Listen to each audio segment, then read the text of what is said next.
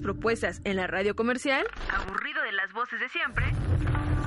En Radio UACM te ofrecemos una programación actualizada, contenidos musicales, cine, literatura, arte, pero sobre todo estamos construyendo voces. A contracorriente, transmitiendo para los vivos, frecuencia guasemita, Beatleweb, tercera vibración, crítica versus crítica. Radio, Radio UACM. Construyendo voces.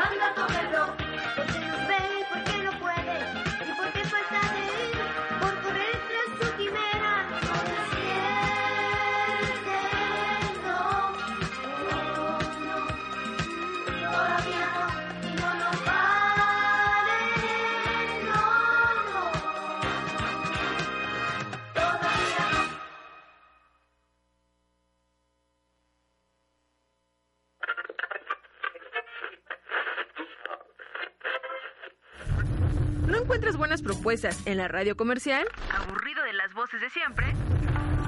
En Radio UACM te ofrecemos una programación actualizada, contenidos musicales, cine, literatura, arte, pero sobre todo estamos construyendo voces.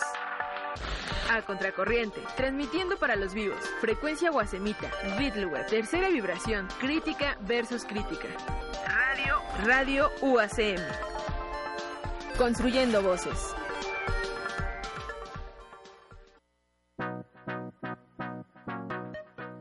La radio comercial se irá extinguiendo. Los nuevos formatos exigen una renovación e imagen y contenido. En Radio UACM te ofrecemos programación actualizada, contenidos musicales, análisis temáticos, entretenimiento e información general. Y sobre todo, estamos construyendo voces. De 4 a 1, Ruta 66 frecuencia urbana. De viajero, al sabor del son, 1, 2, 3 por la UACM. Sin estética. Radio UACM. Voces en construcción.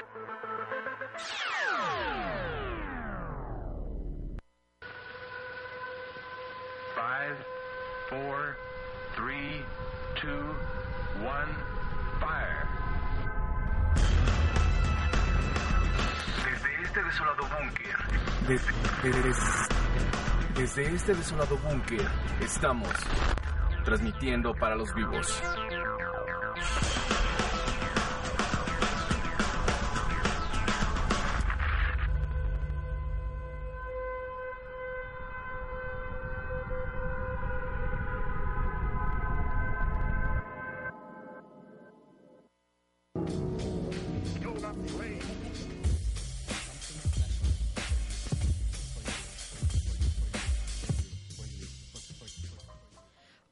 Bienvenidos sean todos a una nueva emisión de Transmitiendo para los Vivos. Yo soy Mayo Romero y es un gusto para mí estar con ustedes. Les presento a mi compañero en cabina. Yo soy Cristian Albanaba y este y me estaba comiendo un muy rico tajo de naranja con la nueva noticia de que la señorita Mayo Romero ya cocina y ya este hace comida muy sana. Igual sano va a ser nuestro programa de hoy, que no tiene nada que ver con la comida, No, nada. pero que me da mucho gusto porque de nuevo estamos siguiendo nuestra nuestras viejas raíces de hacer radio juntos, y yo. Sí, estaba escuchando el programa pasado y este, y sí, hace mucho que no hacíamos un programa este completo juntos y este, y además estrenando como secciones. Estuvo muy bueno, que siga, sigamos así. Sí, y lo, y lo, lo- lo mejor de, de este programa es que esta primera cápsula, de que pues, la- ahora toca dos mileros, Dos mileros. Pues fue escogida este precisamente por la señorita Mayo Romero aquí presente. Y a mí me dio mucho gusto. Es que nos va a dar mucho gusto siempre. Sí, siempre. es- está- fíjate que estaba pensando que en estos dos mileros, espero también puedan entrar bandas mexicanas, como lo fue División Minúscula. Que digo, tal vez son bandas que a ti no te lleguen a gustar tanto, pero también entran en los dos mileros. No hay que hacer menos. Toda la escena Happy Five, Niña. No, fobia, fobia es ochentera. que la hayas descubierto. en Yo no lo 2000. dije, ¿eh? Yo no lo dije. Por si alguien te está preguntando, Víctor Hugo de Hernández también está aquí acompañándonos en cabina. Entonces, él, este... Él, él dijo fobia, pero no, fobia es muy ochentero. Fobia es ochent- Fobia es también- de hecho, estaba viendo la película eh, La vida inmoral de la pareja ideal, esta película mexicana, que ahora pues Netflix nos ha, ha hecho, apoyado el, el mercado mexicano para que la piratería no llegue tan cerca. Y este... Y es una película que habla como de los ochentas, la música de los ochentas. Y entonces, en un concierto al que van los chavitos, según, y sa- sale tocando este el vocalista de Fobia. Y obviamente se ve, o sea, joven no se ve. Pero trataron de hacer todo lo posible porque se viera joven. Es que es imposible. Ese señor tiene bolsas debajo de las bolsas de los Sí, ojos. O sea... horrible. Entonces, no, Vic.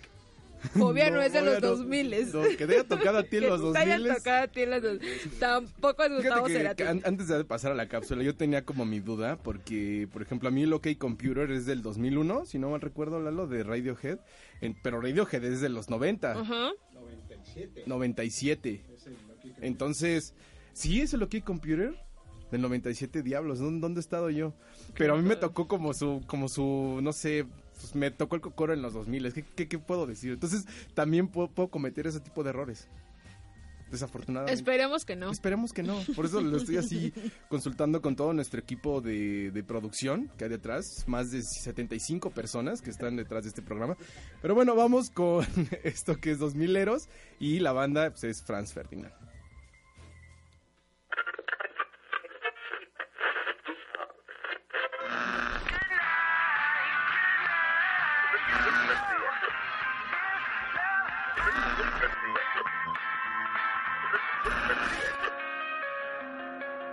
Recuerdos de juventud y nostalgia.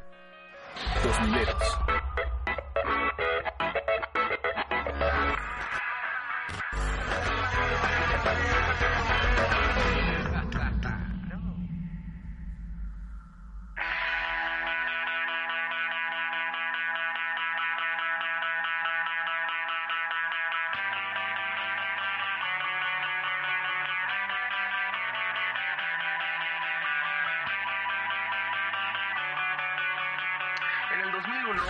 En el 2001, En el 2001, Glasgow, Escocia, atestiguó el ascenso de una de las bandas más reconocidas del país. Alex Caprano, Bob Cardi, Paul Thomason, Nick McCarthy formaron Franks Ferdinand, inspirados en el archiduque cuya muerte fue una de las principales consecuencias para justificar la invasión de Alemania a Polonia e iniciar así la Segunda Guerra Mundial. Todos los miembros de Franks Ferdinand estuvieron anteriormente en distintas bandas independientes en la década de los 90, como The Kyra Lee, Johnny Fur, Tempe Invaders, Paul Yoshana, Embryori. Alex Capranos y Paul Thomason tocaban juntos en Fur y posteriormente se unieron para escribir canciones. Alrededor de la misma época, Capranos enseñó a su amigo Bob Hardy cómo tocar el bajo. Capranos se reunió con Nick McCarthy en el año 2001, quien regresaba a Escocia después de estudiar jazz en Alemania. En mayo de 2003, la banda firmó con el sello discográfico independiente Domino Records. La banda había grabado un EP, Darts a Pleasure, el que pretendía lanzar ellos mismos, pero fue lanzado por Dominos a finales del 2003. La cubierta del disco fue diseñada por Paul Thomason.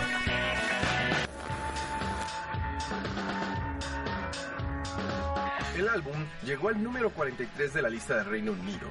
La banda ganó el premio Philip Cole Rather de E&M de los premios de 2004, anunciados a finales del 2003. Franks Ferdinand grabó en la década de los 2000 tres álbumes. En el 2004, Franks Ferdinand, en el 2005, You Could Have It So Much Better, y en el 2009, Tonight, Franks Ferdinand. La banda se trasladó a Gully Studios en Mavlo, Suecia, con Thor Johnson, productor de Cardigans, para grabar su disco de debut. En enero del 2004, el sencillo Take Me Out lanzó el tercer puesto en la lista de ventas de Reino Unido. El álbum Franks Ferdinand se lanzó a principios de 2004, debutando en el tercera posición de discos en el Reino Unido en febrero del 2004 y en el décimo segundo en Australia en abril del 2004. El álbum solo alcanzó los niveles más bajos de la lista de Billboard de 200 álbumes en Estados Unidos, pero alcanzó el top 5 de la tabla de indie rock. Después de un par de viajes a América del Norte y la gran rotación del video Take Me Out, MTV al álbum alcanzó el 32 lugar del Billboard de 200. En el 2004 vendió más de un millón de copias en Estados Unidos.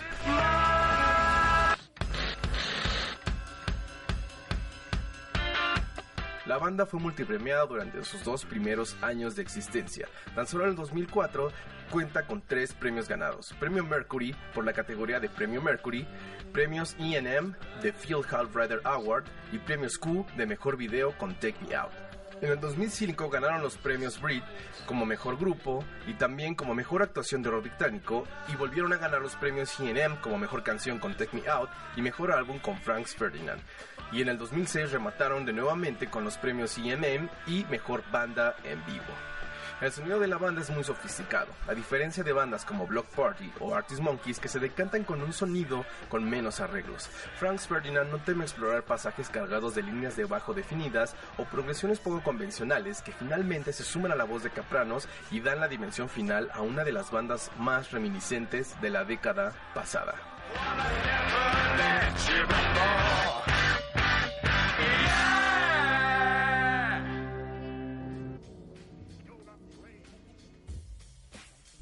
¿Qué estabas haciendo en el 2001, Mayo? En el 2001, no sé.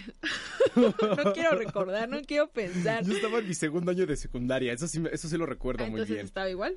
Sí. somos de la edad. So- No. Yo, iba, yo iba en tercero porque voy adelantada por un año. Ay, ay, ay, bueno, ni modo. Bam, bam, este...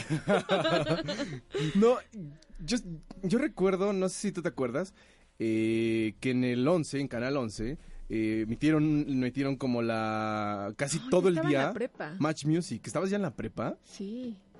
Sí, yo estaba en la prepa. Entonces yo era un burro, ¿no? Pero yo iba bien. Yo entré a los cinco años a la primaria. Yo entré desde los tres... No, a No lo- te querían, o sea, desde en tu casa. No, es una historia muy chistosa que no voy a contar aquí, pero es una historia muy chistosa de por qué entré antes a la escuela. Mu- mucho antes. Mucho antes a la escuela. Mm, my God. Bueno, no, en la, pre- yo, yo iba a la prepa, en el 2000 yo iba a la prepa.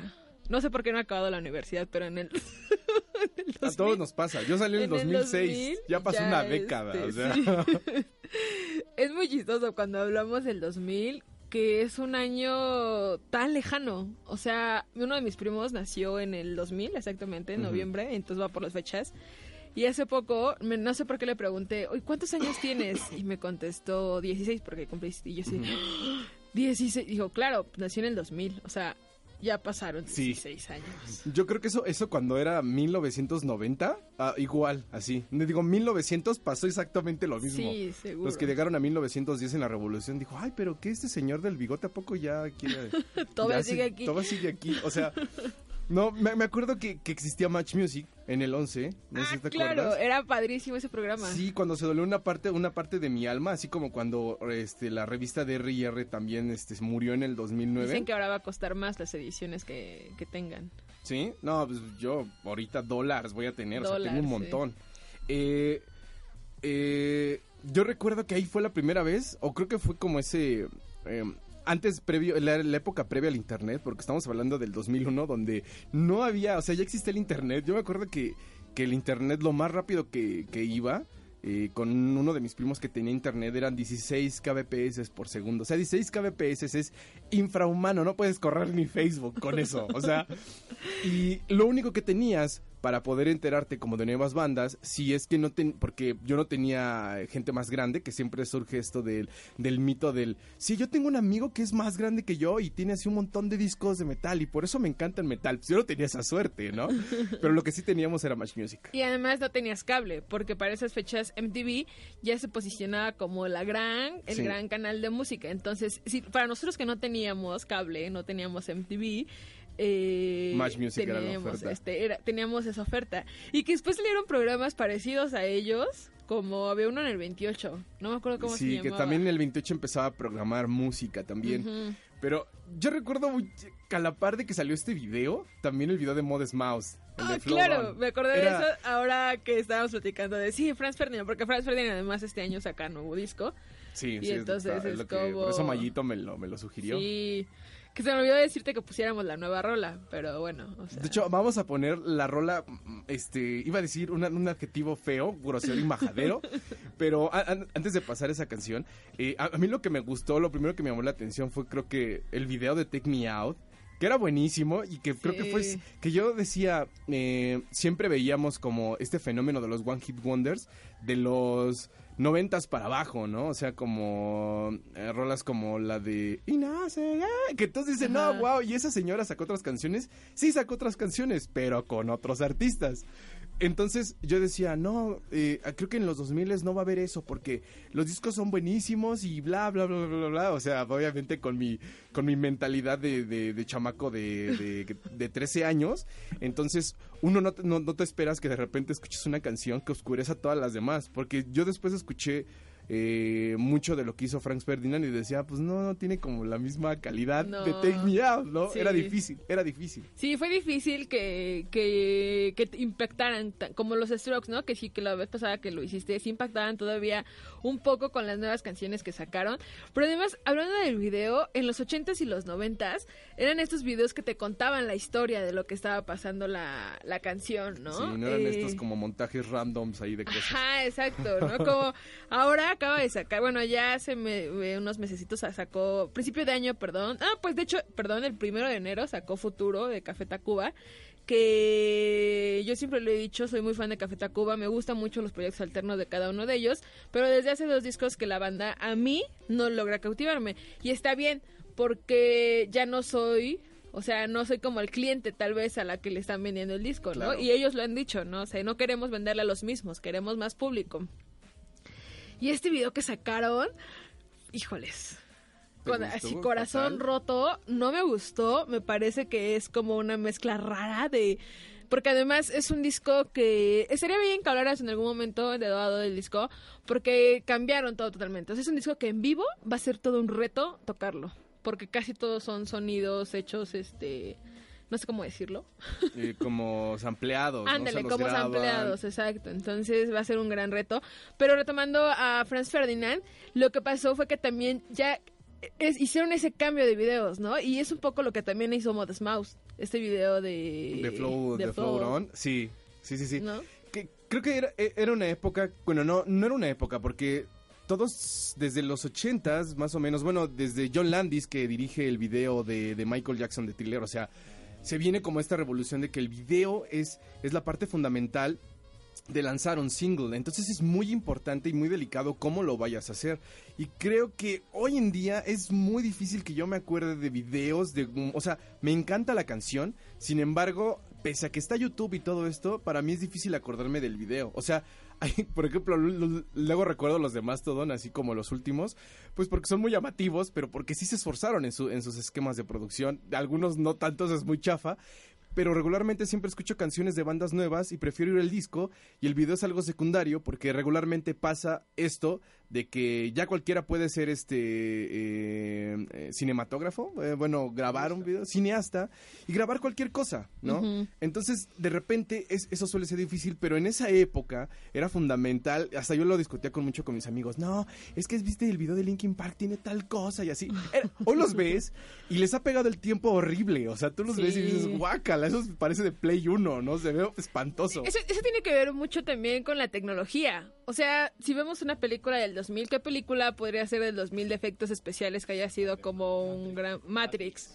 Y ahora ves Matrix. De por sí nunca me gustó. Pero otro día en canal, estaba yo en casa ajena y tenía la televisión prendida y obviamente el canal de 5 y lo pasaron y dije, qué horror. O sea, si lo comparamos con Avatar, que se podría hacer como la de última... Más o menos, Más sí, o más o menos. y eso ya vieja porque son como tres años creo que ya salió. No más. Más. Sí.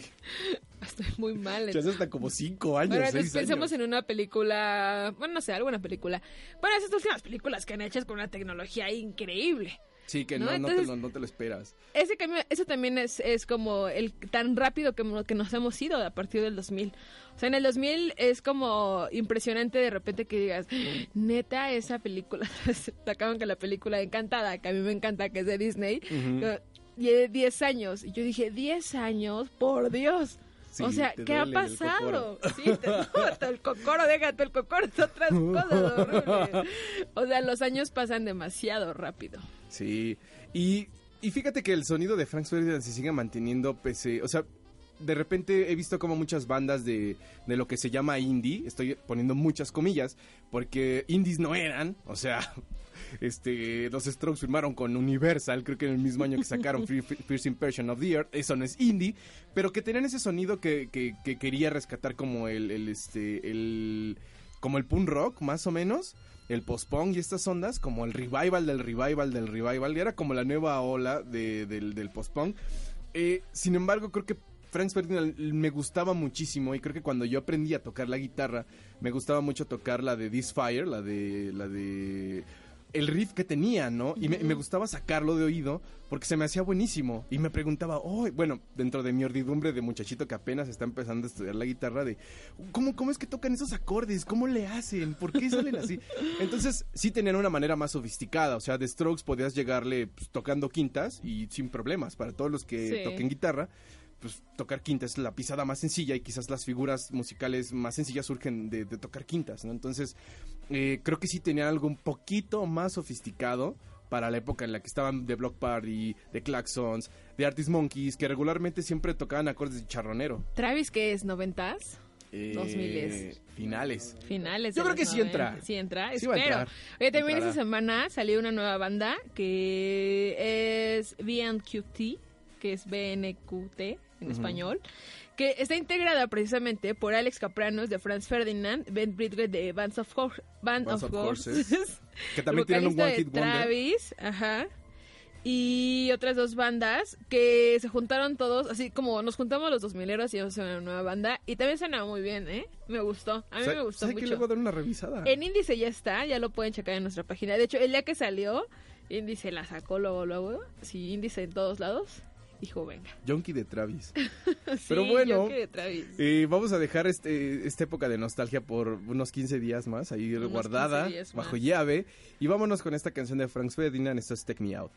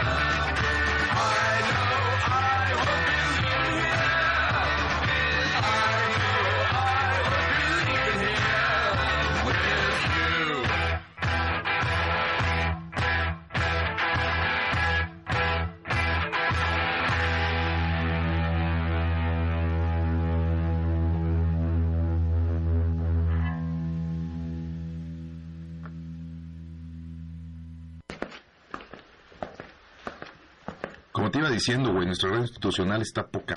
Nuestra cabina están de huevos. Los programas con sus conductores, guionistas y productores son lo mejor que cualquier otra radio estudiantil pedorra. Pero, No, sí, ya sé que me vas a decir que nos escuchan pocos y la chingada. Pero ubícate, güey, no tenemos ni un año de estar en vivo por la página oficial. Y no me salgas con la pendejada que las otras radios empezaron con un chingo de audiencia. no, pero Bueno, entonces no estés chingando, que ya vamos a empezar, güey. estamos en vivo.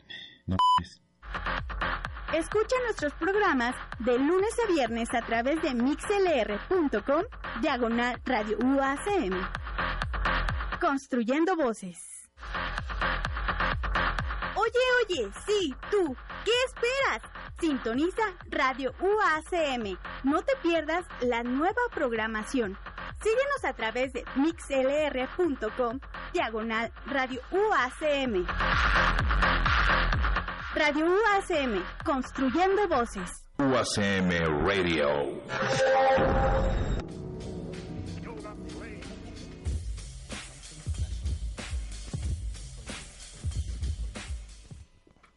Y bueno, ya estamos de regreso y eh, como cada semana, pues saben que tenemos nuestra sección de pues junta letras, sí. que aquí hemos decidido llamarle bibliofilia con la señorita Mayo Romero.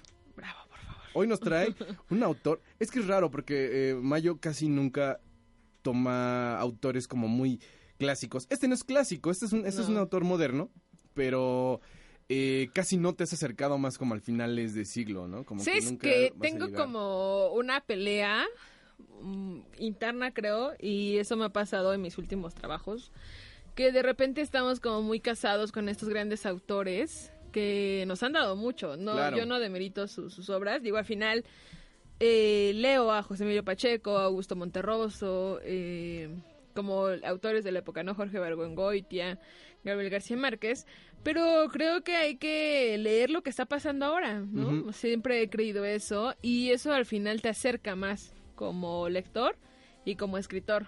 Y lo hemos visto pues con los, los personajes que nos han venido a visitar y que hablan precisamente de esto, ¿no?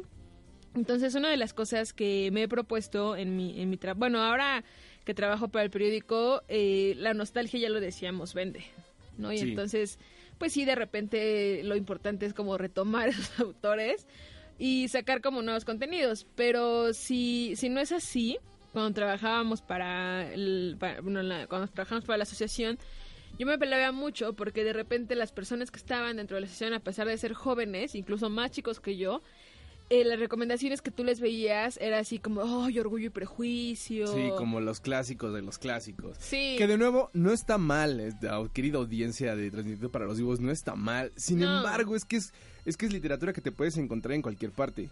De verdad, de verdad sí, es que es sí, en cualquier sí, parte. o sea, y en realidad ya ni siquiera es como, si, si tú lees una recomendación de desayuno en Tiffany's, que fue una recomendación de las últimas que hicieron, pues yo digo, ah, pues sí, ya sé que me va a gustar. Sea, sé que lo voy a leer y voy a decir, ah, esto pues bueno. Pero en realidad eh, ya no me parece una recomendación literaria, ¿no? Y yo siempre he creído que la recomendación es como esto que no sabías que existía y de repente, digo, eh, y creo que es un poco, y jamás creo que lo había dicho, pero yo cuando escuchaba Reactor, eh, cuando trabajaba y que lo escuchaba en, mis los cursos, me acuerdo que Ariana Montañez tenía los martes un invitado que hablaba de libros, ¿no? Y entonces ahí conocí a Tomás, me acuerdo que ahí fue cuando conocí a Tomás Segovia y muchos otros autores, pero de Tomás me acuerdo perfectamente que cuando habló de las cartas yo quedé fascinada y tardé como cuatro años en poder comprar ese libro. Entonces son como de las cosas que por eso a veces yo no trato eh, o no hablo de autores que ya todo el mundo conoce. Como es el ejemplo del día de hoy, que voy a hablar de William Burroughs. Pero hay un porqué. Hay un porqué, siempre hay un porqué, hay una trampa. Si vieran, el, es el meme de la carta trampa de- del negrito que está... ¿Sí se puede decir así?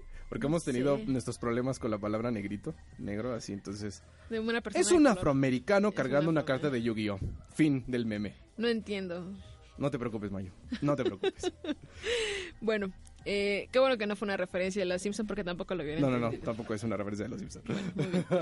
Este, el día domingo, el 5 de febrero, si nos están escuchando en grabación, eh, bueno, el 5 de febrero, de febrero sí, febrero, eh, nace William Burroughs, pero es uno de los autores que vino a la Ciudad de México y que quedó impactado con ella.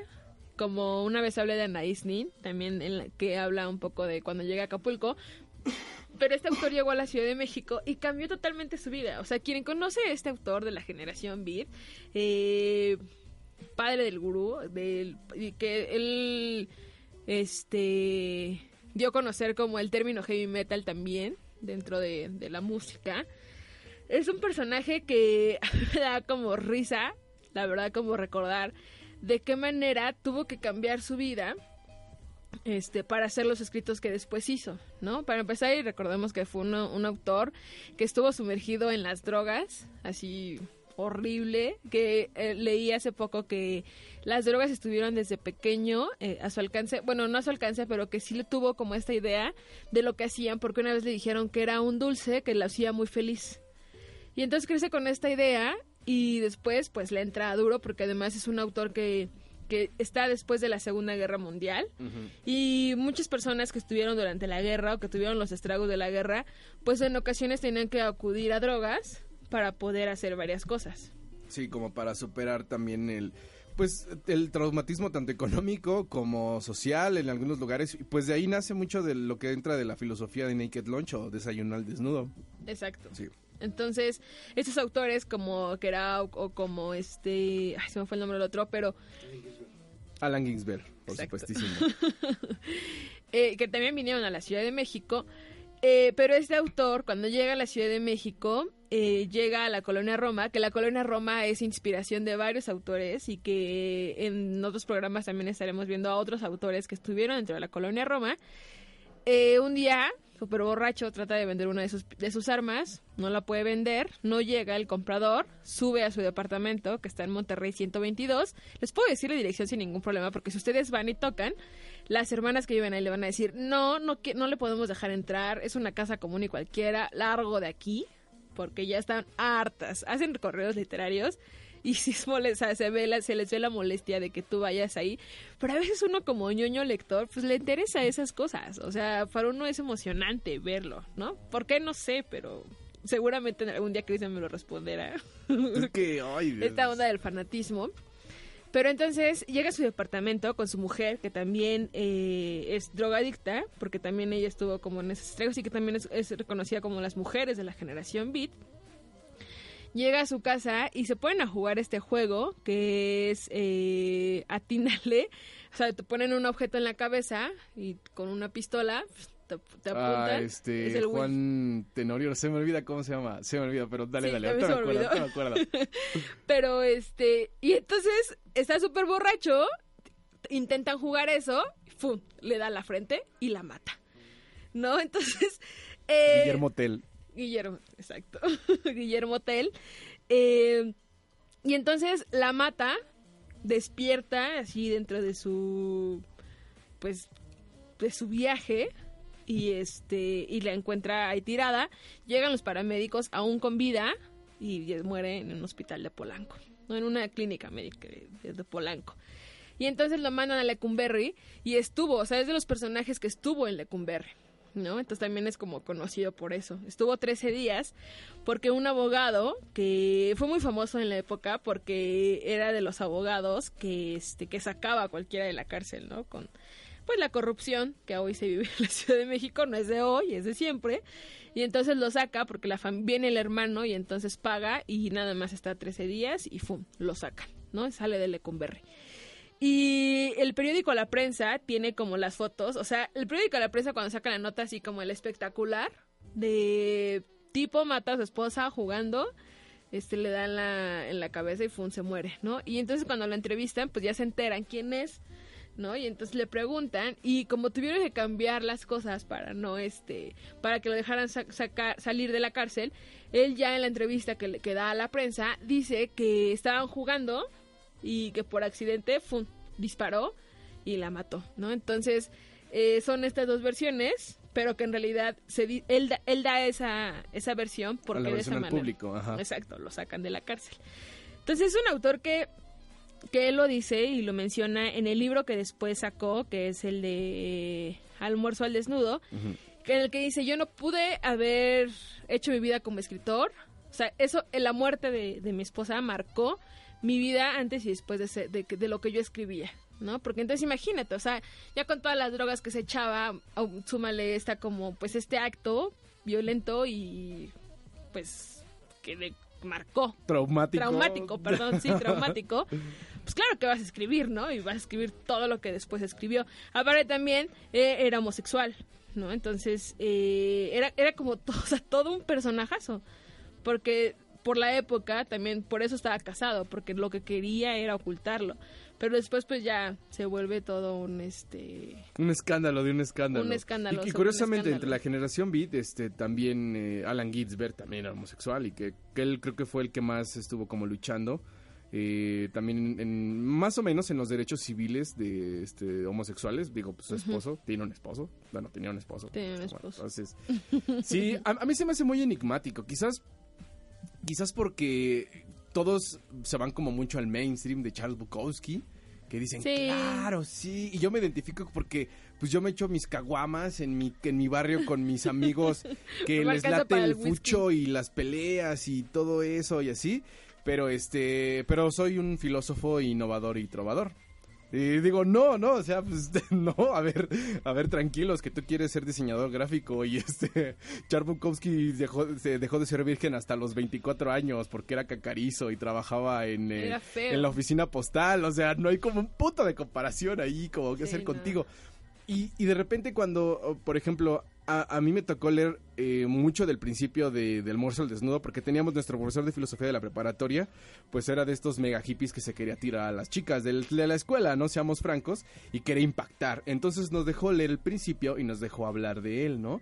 Entonces, pues todos siendo personas de la preparatoria, entre yo tenía como 14 años, porque yo también entré joven a la preparatoria, y de empezar a hablar de drogas cuando yo ni siquiera las había experimentado, pues era una cosa, era, era una locura. Quizás hoy cobro conciencia y digo, qué difícil era, fue hablar de drogas en el 51 cuando se editó el libro, que hoy, que hoy inclusive está hasta una de las web de Nowdays que se dedica exclusivamente a darte como noticias de la marihuana, ¿no? Nowweed, y lo toman como una cosa súper normal.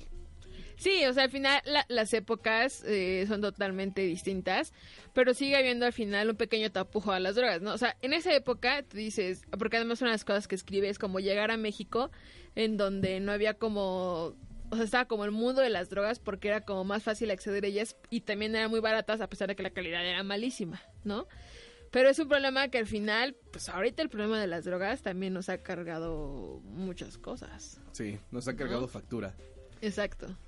Pero bueno, no, tenemos Ah, que ir a nuestra siguiente corte musical. Y este es de San Pascualito Rey. Mayo, Ah, dinos qué canciones, sí, por favor. Se llama la Oscuridad. Este año San Pascualito Rey sacó disco y ya estrenaron el segundo sencillo, pero yo estoy fascinada con la oscuridad porque además es así, Rolón Dolor. Ah, pueden checar mi, mi Spotify eh, de índice. Acabo de... Voy a, bueno, voy a subir mi set list de Rolón Dolor para este 14 de febrero. Acuérdense que el 16 estaremos haciendo una transmisión en vivo para poniendo así el tan famoso Maratón del Amor. Dos horas, completamente Dos vivo. horas. Quisimos agarrar desde las 11, pero Lalo se puso, dijo que no. Dijo no. La dictadura en la radio, La dictadura, la dictadura. El sistema. el sistema. Vamos a escuchar en la oscuridad.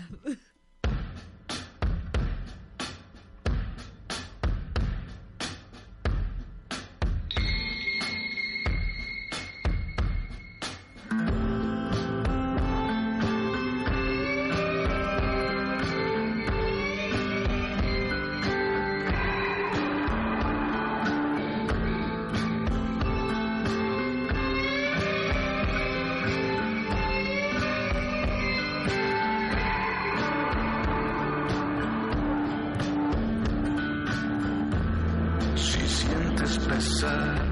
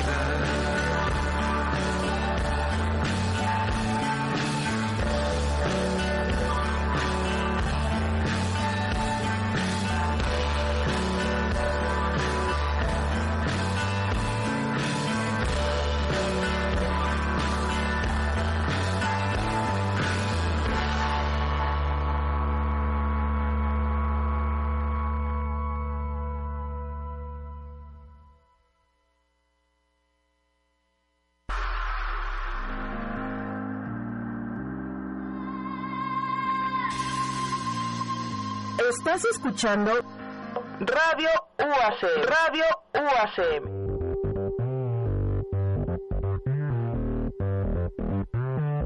Escúchanos a través de la página www.uacm.edu.mx.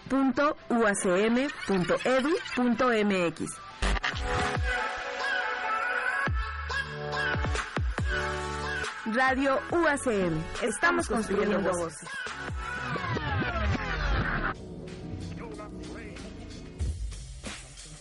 Voy a mandar luego, luego a cápsula. Y bueno, ya estamos de regreso aquí entre plática de libros y Calimán. Entonces, este, faltó Calimán, la verdad, o sea. Un, día, de estos, un día voy a traer a Calimán Un día. porque a mi papá le gustaba mucho. Lo A mi papá también le gustaba mucho. Inclusive todavía a Salvador Olvera, mi carnal, que le mando un saludo. Él también siempre, eh, hasta se sabe el lema de Calimán así completo, el de galante con las mujeres, este caballero con los hombres y esas zonas. Bueno, aprovechando la, la, la hora de saludos, un saludo a Adrián Chin de este... Ay, se me fue el nombre de su programa. Un saludo fuerte. Tercera, Tercera vibración. vibración. Muy que mal. también se encuentra aquí en la barra programática. Muy mal. También lo pueden Radio escuchar los martes en UACM. vivo. Y bueno, eh, Mayo me hizo una pregunta, este, y para ir rápidamente a la cápsula. Eh, sí, fue una, fue una pregunta muy noble que ya nos habíamos hecho en, en el transcurso de nuestra amistad y de nuestra vida. Eh, ¿Los periodos de las mujeres se pueden sincronizar? Vamos a todas las respuestas del mundo y, a- y averiguémoslo, por favor. Así la Todas, todas las respuestas del mundo. Los rincones de la Tierra tienen secretos envueltos en mito y ciencia de todos los tiempos. Dentro de cada nicho hay, para cada pregunta, un infinito número de respuestas.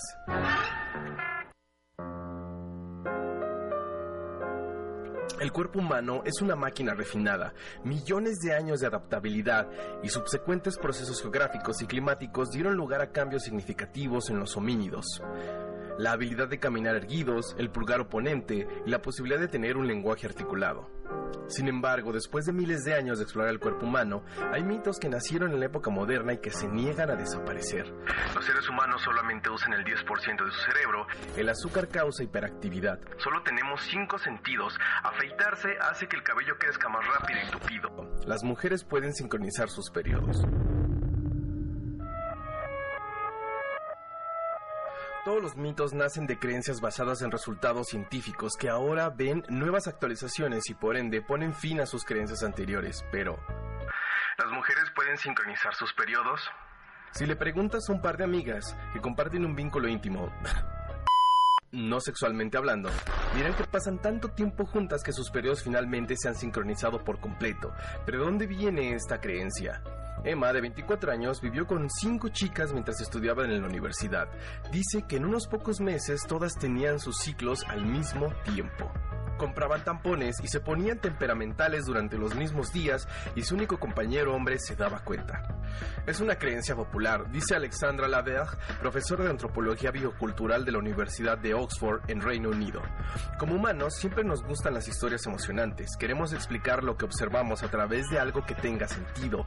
La idea de que se deba al azar o a la casualidad no es tan interesante, agrega. A la Verge, la antropóloga de Oxford, dice que la idea de sincronizar empezó con estudios publicados en la revista científica de Nature en 1971. La psicóloga estadounidense Martha McClintock, conocida por ser una de las primeras en difundir este planteamiento, analizó los periodos menstruales de 135 mujeres de una universidad estadounidense.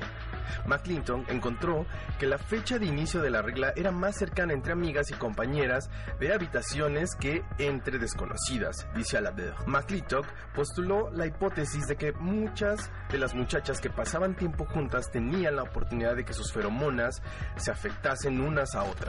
¿Por qué pasaría esto? La explicación más aceptada era que se trataba de una estrategia desarrollada por las féminas para cooperar entre ellas y dejar de ser una especie de harem para un solo hombre dominante.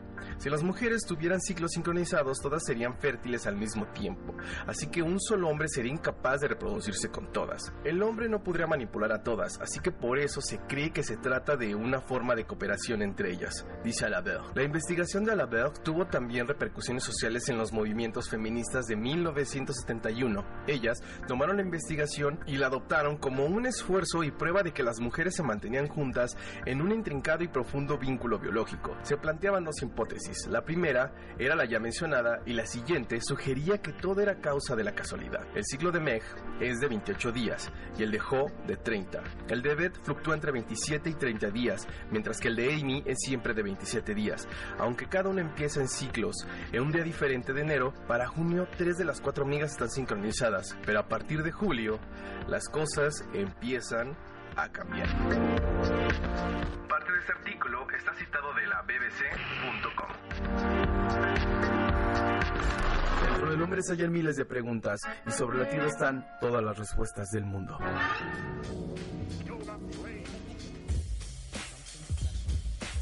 Bueno, si ustedes quieren saber qué pasó con Meg, con Ho, con Betty, con Amy, eh, les voy a dar nada más así rápido porque también este se nos, eh, nos, nos están apretando el tiempo así. Ustedes saben que, nosotros queremos estar aquí dos horas si se puede o algo. Pero bueno, eh, para Julio pasa algo muy, muy, muy, muy significativo en, ese estudio de, de la Berg, que es que en el día 20, eh, Meg, Meg está en el día 20 y las demás se encuentran en el día 5. Pero esto es porque como todas tienen movimientos impares, o sea, dentro de, dentro de sus periodos, o sea, que son irregulares, va a llegar un punto que dentro de las matemáticas se le llama punto o, fixed point o punto de arreglo, que es, por ejemplo, si tienes dos masas de aire caliente, una más, una más, este, una más fría y otra más caliente en dos puntos del globo, si tú mueves, como si vas de cuenta que mueves un punto, va a llegar un punto en el mapa que no es la misma zona horaria ni la misma línea, pero donde las temperaturas se van a igualar. Eso se le llama punto, punto de arreglo, punto de ajuste. En las matemáticas existe esta regla de que si sumas tal y restas tal y tal, sale 11. Así siempre, siempre. Eso es un punto dentro del esquema matemático que tenemos de, número, de los números arábigos. Entonces, aquí sucedió exactamente lo mismo. Llegó un punto donde se alinearon, pero inmediatamente después, en el siguiente mes, se volvieron a desajustar. Así que Bayo es una creencia popular. Pagana y debe ser castigada por la Iglesia Católica. Pues será una creencia popular, pero entre mi círculo de amigas. Siempre sucede. Siempre sucede. Bueno, no sé, ahora que trabajo con pura mujer, no les he preguntado, les voy a preguntar. Igual, como tienen envidia y soy un eh, misógeno y voy a hacer mi comentario machista pa- heteropatriarcal, pues como se tienen así envidia, pues no quieren que sean el mismo día, por eso. ¿Quién Yo sabe? creo. Yo creo. Los misterios del cuerpo humano. Los señores misterios del cuerpo humano que son bastantes y muy agradables algunos. Sí, a gusto. Bueno, pues se nos terminó el tiempo. Eh, esto daba para que platicáramos mucho sobre hombre y mujer, pero creo que vamos a terminar hablando como de, no, es que los hombres son así. Entonces, para evitarnos eso, vamos a dar por terminado este programa. Chequen nuestras redes sociales. Queremos seguir haciendo radio. Queremos Perdón que te seguir haciendo por radio, eso. por favor. Eh, está próximo a cumplir un año sin estética. ¡Yay! Muchas felicidades. A pesar de que no me han querido invitar al programa porque no quieren hablar de películas bien padres, este, ya Mario dijo que sí, pero yo veo muy difícil que Vaya, vaya, ¿no? Sí. Vaya, vaya. Tal vez me inviten y me hagan lo mismo que a ti, no, también no me dejen ¿No me hablar. dejan hablar? Lalo, ¿qué pasó ese día? Pero este, ay, le sigue doliendo el cocoro a Cristian. hay una segunda parte, me prometieron, a mí también. Pero bueno, chequen nuestra página www.indicemx.com. También eh, estamos en Facebook, Twitter e Instagram. Ya se viene el segundo videíto. Bueno, recuerden que estamos haciendo el Maratón del Amor el jueves 16 de febrero, en el que vamos a poner todas las rolas llegadoras de amor y desamor. Y de verdad, cuando digo las que ustedes nos manden, las vamos a poner. El año pasado nos pasaron unas así de Juanga, unas que ni conocíamos. Sí, no, no. No, no esperábamos Este, tener respuesta. Sí, Os la digo, verdad. no te esperábamos tener tantísima respuesta. Tantísima respuesta. Y todavía debemos canciones. Todavía debemos a un año y seguimos oyendo canciones. Bueno, la más importante ya la pagué, la pagué la semana pasada. Yo también espero- pagué las mías. Ajá, espero les haya gustado. Y pues nada, vienen cosas nuevas en Radio UACM. Eh, crítica versus crítica ya va a estar en vivo a mediodía los martes. Aún no hay fecha. Sí, es Este, el, tenemos es el 21, 21 de febrero. ya está. Luego, luego hasta me, me- me- el corazón se me aceleró. Muy bien, muy bien. Pues yo soy Mayo Romero Y yo fui Cristian Albanaba, y desde este desolado búnker estamos transmitiendo para los vivos.